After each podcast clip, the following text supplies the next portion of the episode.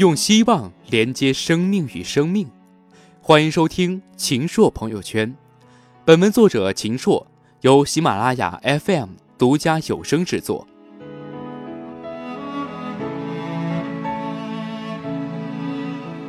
十六世纪，法文中出现一个新词 “entrepreneur”，意思是敢于承担一切风险和责任，开创并领导一项事业的人。一八零零年前后。法国经济学家萨伊这样定义企业家的职能：将资源从生产力和产出较低的领域转移到生产力和产出较高的领域。二十世纪三十年代，美国经济学家熊彼特把以实现新组合为基本职能的人称为企业家。企业家把一种从来没有过的关于生产要素和生产条件的新组合引入生产体系。他与只想赚钱的普通商人或投机者不同，个人致富只是他的部分目的。他最突出的动机来自自我实现的心理，这就是企业家精神。熊彼特以创新定义企业家，这也是截至目前最流行的企业家理论。创新并不容易，在熊彼特看来，实现一个新计划和根据一个习惯的计划去行动是两件不同的事情。就像建造一条路和沿着公路行走是两件不同的事情一样，而只有建造公路的人才是企业家。熊彼特提出，企业家要创新，首先是观念更新，因为一切知识和习惯一旦获得后，就会牢固地根植于我们之中，就像一条铁路的路是根植于地面上一样。它深深沉落在下意识的底层中，几乎是没有摩擦的传递下去。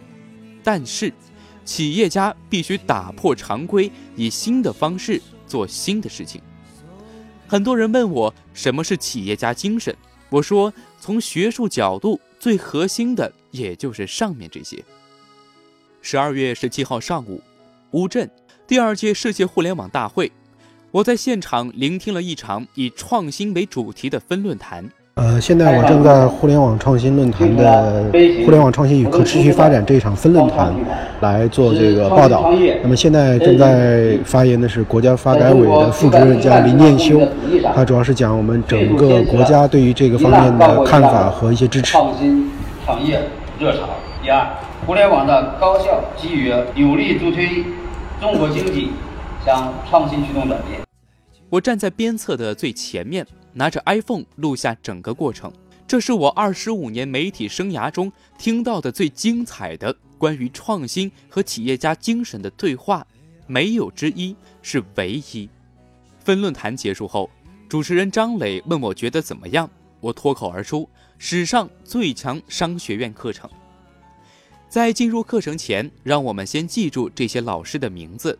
张磊，高瓴资本董事长兼 CEO，主持人；柳传志，联想控股董事长；马化腾，腾讯董事会主席兼 CEO；李彦宏，百度董事长兼 CEO；雷军，小米董事长兼 CEO；李斯托，Risto，诺基亚董事长兼 CEO。张磊提出的第一个问题是。在新技术、新应用迅速发展的移动互联网时代，企业，尤其是企业家，是创新的主体，而世界互联网的创新正在由单极驱动向双极乃至多极驱动演变。那么，中国互联网有哪些自己的创新？李彦宏，网购电影票，中国比美国方便。过去的互联网创新主要集中在美国。发展中国家和发达国家有什么不一样呢？发展中国家的传统产业竞争能力非常弱，运行效率非常低。但也正是因为效率低，我们比发达国家的传统产业公司更有开放心态，更愿意拥抱互联网，更愿意跟互联网公司合作。这就使我们这些互联网公司与传统产业合作的时候，就能比美国的互联网公司做更多的事情。比如线上和线下的整合，提升了用户体验，这在美国是不太容易做到的。现在都可以很方便的订到电影票，选座位付费，不用提前去卖票的地方买票，这也就是两三年的事。而网上买票选位，这在美国其实不容易实现。你在谷歌有一个账户，要想买票的话，还得在另外一个网站上再注册一遍，非常的麻烦。刷信用卡也麻烦。中国的网上支付比美国也要方便很多，所以线上和线下产业的结合是中国或者说发展中国家创新的一个非常好的机会。再举个例子，百度九月发布的度蜜可以帮你订酒店、餐馆。而美国的个人助理主要是和你聊天，你说一句话，他能听懂，人们就觉得满足了。雷军，互联网加商业模式，中国有创新。我觉得发展中国家在很多领域有后发优势，主要体现在互联网技术怎么跟传统产业相结合，就是互联网加。在互联网加商业模式的创新方面。中国公司还是体现了非常强的创新能力，比如在中国，移动互联网使用的频度和普及度都超乎想象，比发达国家更淋漓尽致。新东西过去是在美国出现，中国公司模仿和跟进。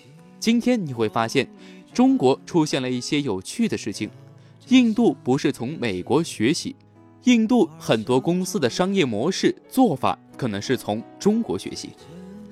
马化腾，移动支付，中国走在前面。现在呢，马化腾开始演讲。那么刚才嘉宾的一些分享呢，让我也起很多启发。那么今天是我是第二次来到世界互联网的这个论坛。呃，我们在互联网的行业在中国的发展已经越来越超越本身这个行业的这个领域。我们看到互联网和实体经济各行各业的这种衔接、各种连接，已经是越来越成为规模。那比如说，我们在这个呃两年前，二零一三年，我们首先看到互联网和金融方面的这种整合。那大家提到，这个互联网这个本身的新兴领域和传统的这个金融领域这方面结合，诞生出了很多新兴的机会。那我们再看互联网和这个交通的这个结合，也看到越来越多的这种跟随着移动互联网的发展和传统这种像交通领域的这种呃衔接，也是越来越激烈。那么比如在台下，我们刘总啊，我们看到他的这个，不管他投资公司和他家人这个，在滴滴，包括这个还有还有等等优步等等这种投资啊，都看得到这个互联网和传统的交通这个领域是已经是越来越改变人们的这种衣食住行的方方面面，所以这是我的一个很大的感受。那么腾讯在这两三年的发展过程中，也其实是应运的这个。这个因为这个趋势的发展，我们调整了我们的战略。我们从这个呃微信、QQ 这个这个大家最熟悉的这个应用入手，我们开发出了和传统行业各行各业的这种连接、这种定位、这个连接器这样的定位出发，能够期望能够和各行各业的这种传统实业能够有更多的一个发展。最近有一个美国评选评全球十大创新 App。我们很惊讶地发现，微信名列榜首，这是过去从未有过的。互联网是美国发明的，很多创新确实是从美国开始。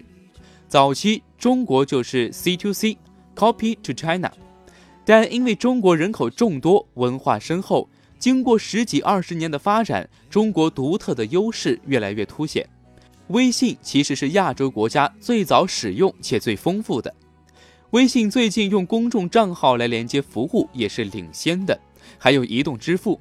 微信支付跟阿里在移动支付这一两年的白热化竞争，大大推动了产业发展。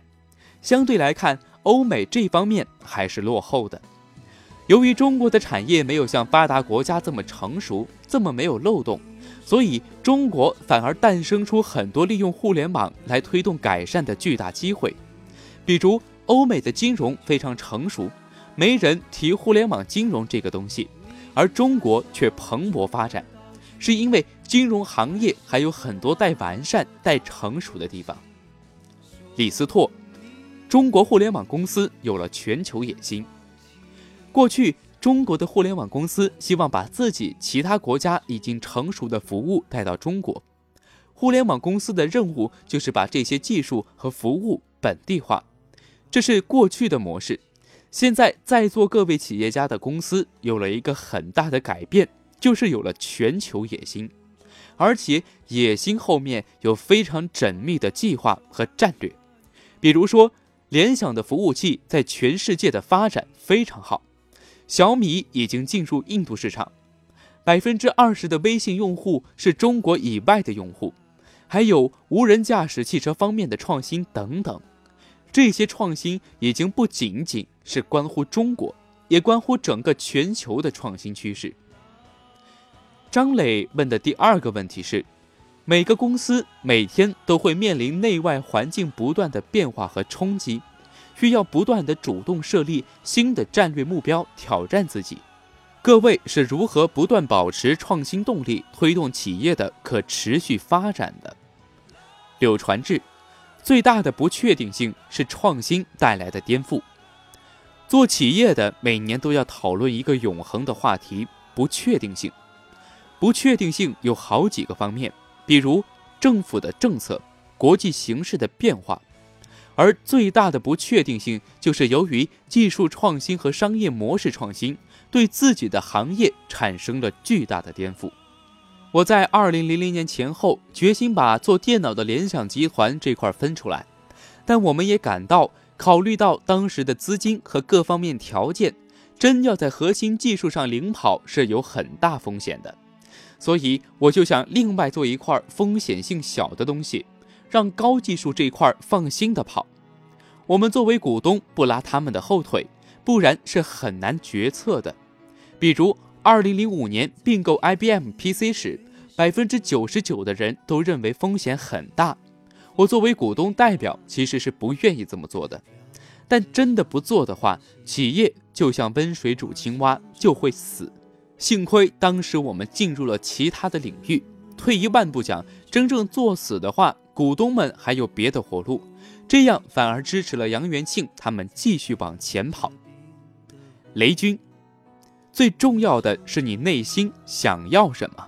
我觉得持续的创新和发展动力肯定还是来自于创业者和企业家个人。创业者为什么创业？一定是在内心有很强的激情和很强烈的使命感。我觉得是这种激情和使命感使他们愿意承受各种各样的困难痛苦，包括在每个转折点上能够继续追求更高的目标。这种驱动力还是来自内心的答案。小米创办的时间比较短，对我来说，我要思考的问题是：是什么样的热情让我每天早上一醒来就能够精神抖擞、斗志昂扬地去办公室上班？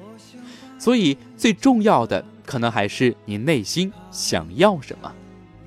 李彦宏，白天想，晚上想，总在思考状态。大型的这种互联网公司之间，随着他们，呃，业务范围越来越广的话，确实会出现一些，呃，这个啊竞争。但是呢，有竞争是好事情，没有竞争才是很很奇怪、很不健康的一个一个市场状态。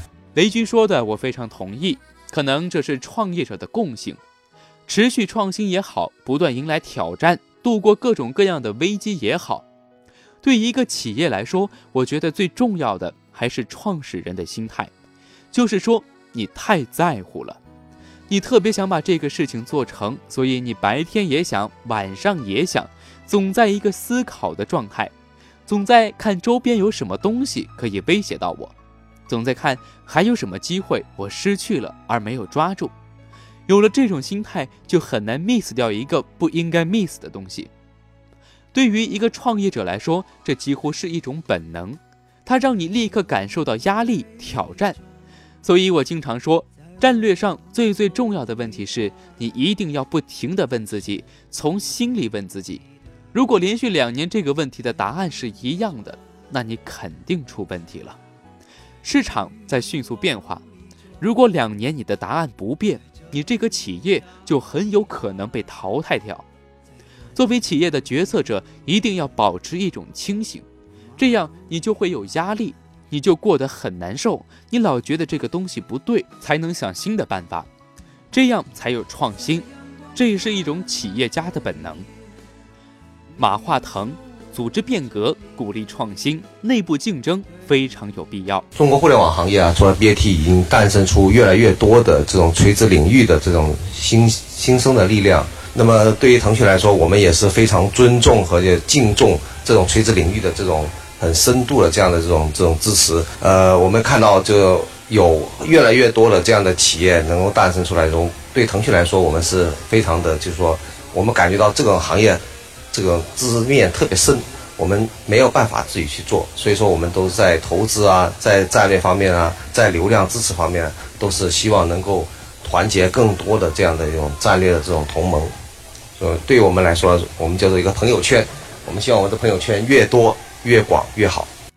中国很多企业现在还是第一代创业者在掌管公司，没有像欧美那样经过两三百年的发展，包括企业管制、传承都已经非常成熟。这是非常大的问题，也是非常严峻的问题。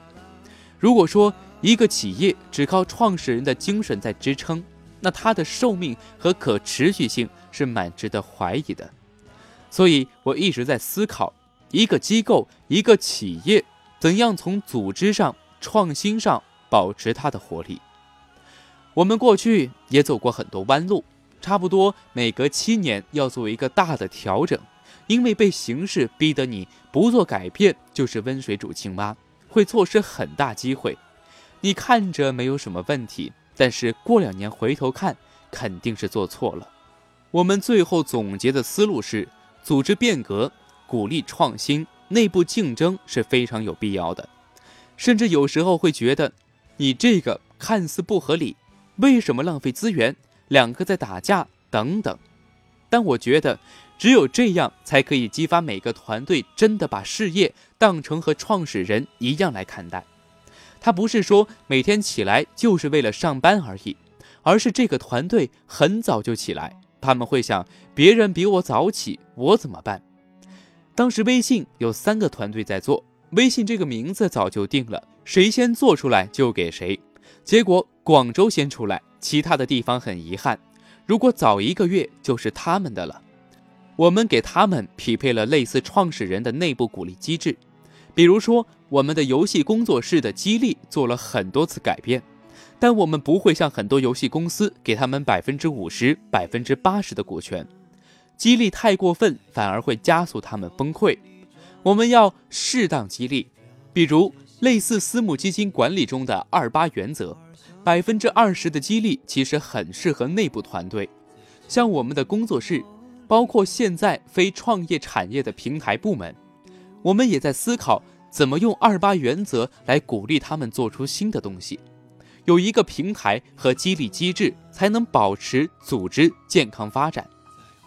李彦宏，我看同一个领域里面，如果一个公司是职业经理人担任领导人，另一位是创始人在负责，几乎总是创始人管理的那个公司更加成功。马化腾，在 IT 领域确实是，目前看苹果或者微软，确实是创始人起了很大作用。但是总要思考可持续性，要想想你一个企业不能完全靠一个人，而且一个企业的发展方面会越来越多元化，一个人的脑子不是万能的，所以一定要用更多的脑子加入。李斯托，变革的动力在于企业家精神。我不可能是诺基亚的创始人，不然我就一百五十岁了，因为诺基亚有一百五十年的历史。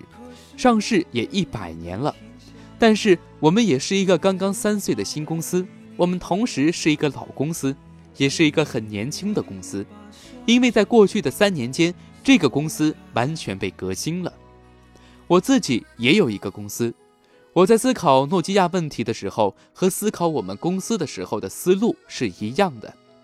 过去三年里，我们收购朗讯公司，我们有十万名员工。而百分之九十九的员工三年前并不是诺基亚的员工，大多数的诺基亚收入和三年前的来源是完全不一样的。我们是一个利润非常高的、非常成功的公司，但是是一个全新的公司。我们变革的能力和灵活性以及创新性不是一个人的成果，是整个团队的成就。现在我们整个管理团队只有一个是老人，其他的都是新进来的员工。我认为。变革的动力在于企业家精神，我觉得这一点是很普遍的。比如说责任感，我成为诺基亚 CEO 的第一天，我就告诉自己，我有这个责任。其他人也是一样，不管是前台还是 CEO 还是清洁工，都需要有这种责任感。我最喜欢的一句话就是：“坏消息就是好消息，好消息就等于没消息，没有消息是坏消息，坏消息是好消息，因为你会知道将要做什么；没有消息是坏消息，因为你不知道要做什么。而好消息并不会给你带来什么改变。”有的时候你会发现一些新的办法来革新公司，你必须要坚持下去，直面风险，打破既有的条条框框，热衷于学习。假如每天在公司学到一个新东西，那么这一天就是成功的。你还需要把眼光放远，CEO 或者是董事长每天都有许多事情要处理，但是你也需要抬起头望向远处。要想一想未来五年或者十年，甚至是十五年的愿景是什么？其他人考虑的可能是下一周和明天的问题，但是你要把眼光放远。最后一点，一个企业家一定是一个乐观主义者，同时你也是偏执的。我们最终一定会成功，所以企业家精神并不仅仅局限于一个企业的创始者。你在很老的公司、历史悠久的公司，也可以有创业者精神。我们每一个人都可以做到。张磊的第三个问题是：中国互联网领域过去一段时间里出现了并购和融合，行业集中度也有所提高，如何看待这个现象？马化腾，竞合会成为常态。我们最近看到快滴和滴滴、美团和大众点评、去哪儿和携程都有整合，这个行业有竞有和，因为一开始的竞争是看不清楚的，所以大家的动作会有一点凶猛。但是让子弹先飞一会儿，飞飞就可以看出规律，大家可以看到自己擅长的和不擅长的，那么几家公司在生态系统当中也会出现竞合。我认为竞合的业态会成为常态。李彦宏，大规模烧钱不可持续，长期的大规模的烧钱是不可持续的，所以行业整合是很自然的现象。与此同时的话，整个互联网，就不是移动互联网，在中国，大家不要认为说是 game over，其实还是处在相对比较早期的阶段。所以呢，就是还会有很多新的东西出来，新的公司、新的创业者、新的技术、新的商业模式出来。所以还会不断的会有各种各样的这个机会，大家也不要担心说这种整合会会扼杀掉未来的创新。张磊，未来三到五年哪些领域会出现让每一个人都会尖叫的产品？马化腾，刚才也提到了，其实大的创新和这个终端发展是有关系，要十年、二十年才会有一些大的变化，所以三五年有点短的一个大的变化。呃，但是对于一个行业来说呢，其实三年也很长。我们像我们内部做规划，根本没有可能做三年以上，做一年都算挺长的。而且一年内都发现过了三个月和半年，发现，哎，跟原来一年前做的规划都不太一样，很不一样。所以这个变化是这个计划赶不上变化，真的是你没法去呃循规蹈矩说按照这个 budget 在在在走，而且而且而且很安稳的走，其实是。已经是觉得很危险了，是吧？就像老李讲到，就是两年都不变这个这个这个这个这个重点的话，那已经肯定是什么地方出错了。如果两年都不变，那肯定是哪里出错了。现在想象让人尖叫的东西，可能想不出来，可能是分分钟偶遇一件事中产生的，所以要保持警醒的心态。李彦宏作为一个企业家呢，其实多多少少还是有一些这种理想主义，总是想着说有一天我的理想能够实现，有一天什么什么东西本来是不可能变成可能了。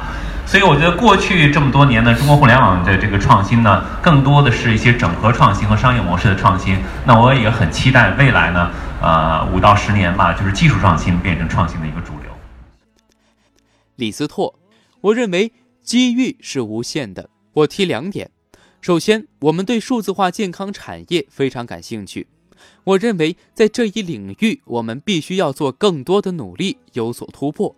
另外一个可能会让人尖叫的地方是虚拟设备。For example, into a movie, and that can be a horror movie, and the murderer can be just behind you, and then you might scream. So that's virtual reality is one innovation that might actually make you scream. 比如说，你可以放一个恐怖片，你会感觉到这个杀手就在你后面。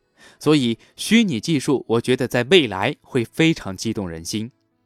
雷军，雷军，那个什么让你尖叫？不许说是小米五、小米六。呃，我觉得现在还是有很多技术啊，有很多技术呢，呃，在酝酿之中，或者说还没有足够成熟，所以我们现在看上去好像还不够兴奋。但是我我认为在未来的三五年里面，呃，还是蛮有机会成熟的。比如说那个 VR 的技术，这个 VR 的技术呢，现在呢，我觉得还需要三五年的时间。呃，我觉得第二个的话呢，我觉得机器人，呃，机器人呢，就说呢，呃，他们已经有一很大的进展啊，但是可能离我们的期望还有比较大的差距。呃，像过去讨论的比较多的，像 3D 打印，我觉得三到五年之内可能变成非常非常让人尖叫的技术的话，我觉得还有难度。所以呢，就这三个最热门的方向的话，我觉得第一个和第二个，在未来的三五年里面，可能都会有比较大的改观。柳传志，这个五年以后吧，五年以后，像人工智能啊。这个生物健康这样东西跟互联网连起来以后产生的效果，现在是无可限、无法限量。听完张磊主持的这一个小时的分论坛，我信中国赢的念头又一次从脑海中闪现。